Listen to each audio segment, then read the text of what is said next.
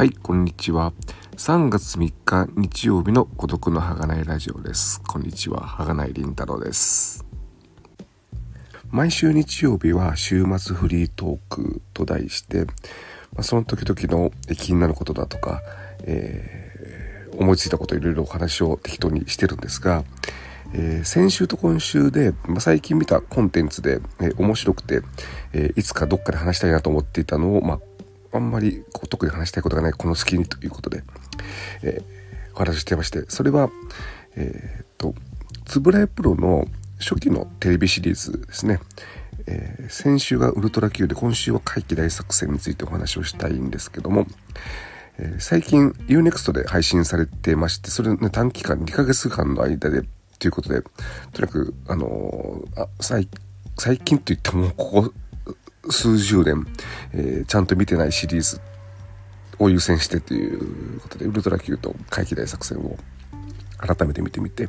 で、改めて、えー、印象に残ったエピソード、あ、こんなエピソードあったんだという、まあ、特に怪奇大作戦の半分ぐらい忘れていたタイトルは分かっていても、えー、どんな内容か忘れていたのがあるんで、いろいろお話ししたいんですけども、その中から3つピックアップを、えー、したいと思います。で、えー、早速ですけども、で、この3つ、あの、だから、面白いとかね、えー、おすすめっていうわけじゃなくて、あ、これはこういう話だったんだという。特に会議大作、あ、そもそもそうですね、会議大作戦の説明をちょっとしておきますと、えー、1968年かなに放送された、えー、日曜日の朝、あ、じゃは夜7時から、えー、30分間で、それまでウルトラマンとかウルトラセブンが放送されていた枠でつぶれプロ制作の、えー、ドラマなんですけれども、えー、まあ、怪獣が出てこなくて、で、ほとんど、あのー、今回改めて見て、やっぱこれ子供向けじゃねえなっていう、大人向けなんだけど、まあ、あのー、いろいろ、まあ、超、超科学というか、とんでも科学というか、そういうのがいっぱい出てくるんで、SF の、まあ、一歩手前みたいな感じのものがいっぱい出てくるんで、あと、ことな向け。だから、あの、印象、ざっくり言うと、えー、科捜研の女のオカルト版という感じですね。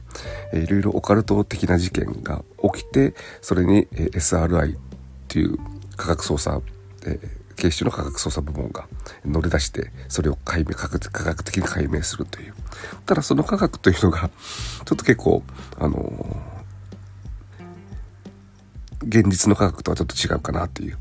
とんでも科学、超科学ところもありますし、あと、今回見て改めて思ったのが、あの、あれですね、旧日本軍が開発したなんちゃらとかね、そういったのも出てきて、戦争の鍵が、あと、あれですね、日本兵がアメリカ兵に復讐する話もありますんで、その辺もね、改めて、えー、ああ、そういえば、まだ戦後二十数年の時代なんだなってことを、えー、思いました。で、えー印象に残った作品参戦「えー、ジャガーの目は赤い」というさ、えー、エピソードと、えー、殺人回路あと、えー、限りなき暴走ですね。でこれジャガーの目は赤いはあの VR を扱っていて、まあ、仮想現実を扱っていてで殺人回路の方は、えー、AI ですね。それを扱っていてあもう50年前からこういうの、まあ、当然当時からも SF の世界としてはそういうのがね未来ではあり得るっていうことは、えー、描かれていたんですけども、まあ、この会議大作戦の中でも描かれていて、まあ、早い早いなという。まあ、AI の方なんかはね結構 AI っていうか、まあ、コンピューター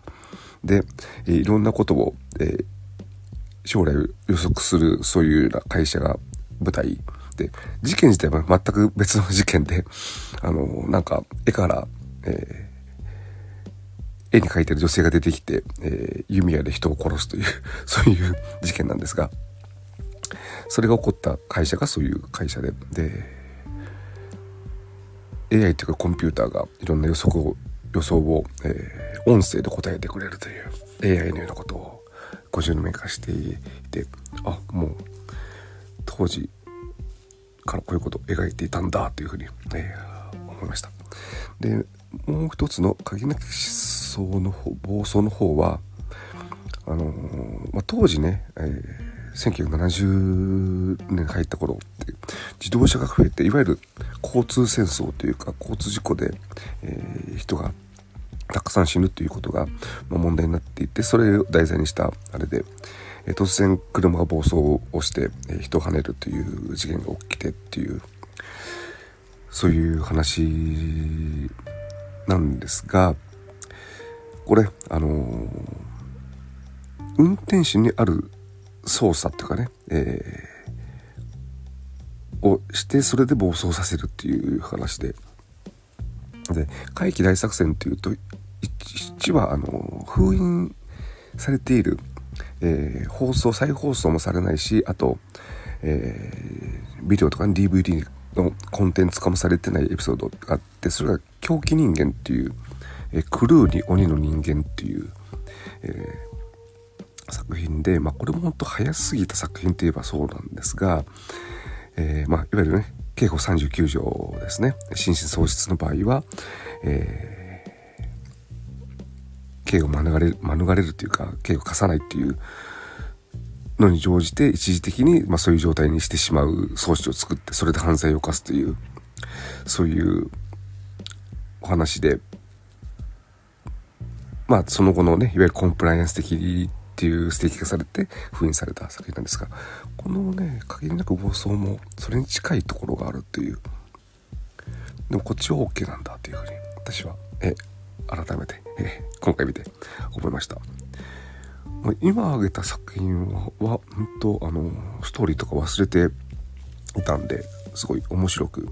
えー、見ましたね。あ、あと、プラスもう一作品、あの、霧の神話っていう、えー、前半10話前後に出てくるのなんですが、これもね、見てて、すげえ、ああ、ああ、という声で見てました。これ、あの、ある、まあ、田舎、田舎町というか、えー、山村で、えー、そこにね、落ち武者が出てくるという、そういう、えー、お話で、その落ち武者の正体を探るっていうなんですが、改め、見た当時全然思わなかったっていうか、なんですが、今回改めて見てみて、てっきりその落ち武者の幽霊っていうことだけかと思ったら全体の雰囲気とかねそれがね八幡村なんですよね。これ八幡村だというふうに思って、えー、改めて見てみるとすごい面白かったですね霧の霧の銅はだから他にも他にもと言いつつ今ちょっとパッと思い浮かばないんであれですけどあのまあ、有名なところで言うとね、あのクライマックス20話以降に出てくる京都2部作、実装者明夫監督で、あれですね、あのえー、っと、マツコ有吉のやってた番組、えー、怒り神道で新三大でも取り上げられた、えー、子供向けとは思えない、えー、特撮ドラマだったかな？ちょっとテーマ忘れましたが。で、えー、特にね、京都買いますっていうのが、京都に、えー、こんな素敵な街なのに誰も関心を持たないから、京都をこう、買い取ろうという、そういう、まあ、謎の組織というか、えー、そんなような、えー、お話でなかなかテーマ的にも、ね、えー、その後のいわゆる格好つけの開発とかそういったことにもつながるなかなか個別で見ていくとこのテーマ取り上げてるんだっていうとこでも興味深いそんなシリーズでしたまたやっぱりね、えこれもウルトラ Q と同じで時期が来たらもう一度見直してみたいなというふうに思います。では今週の週末フリートークは怪奇大作戦で印象に残ったエピソード3選、えー、お話をしました。ではここまでお聴きいただきありがとうございました。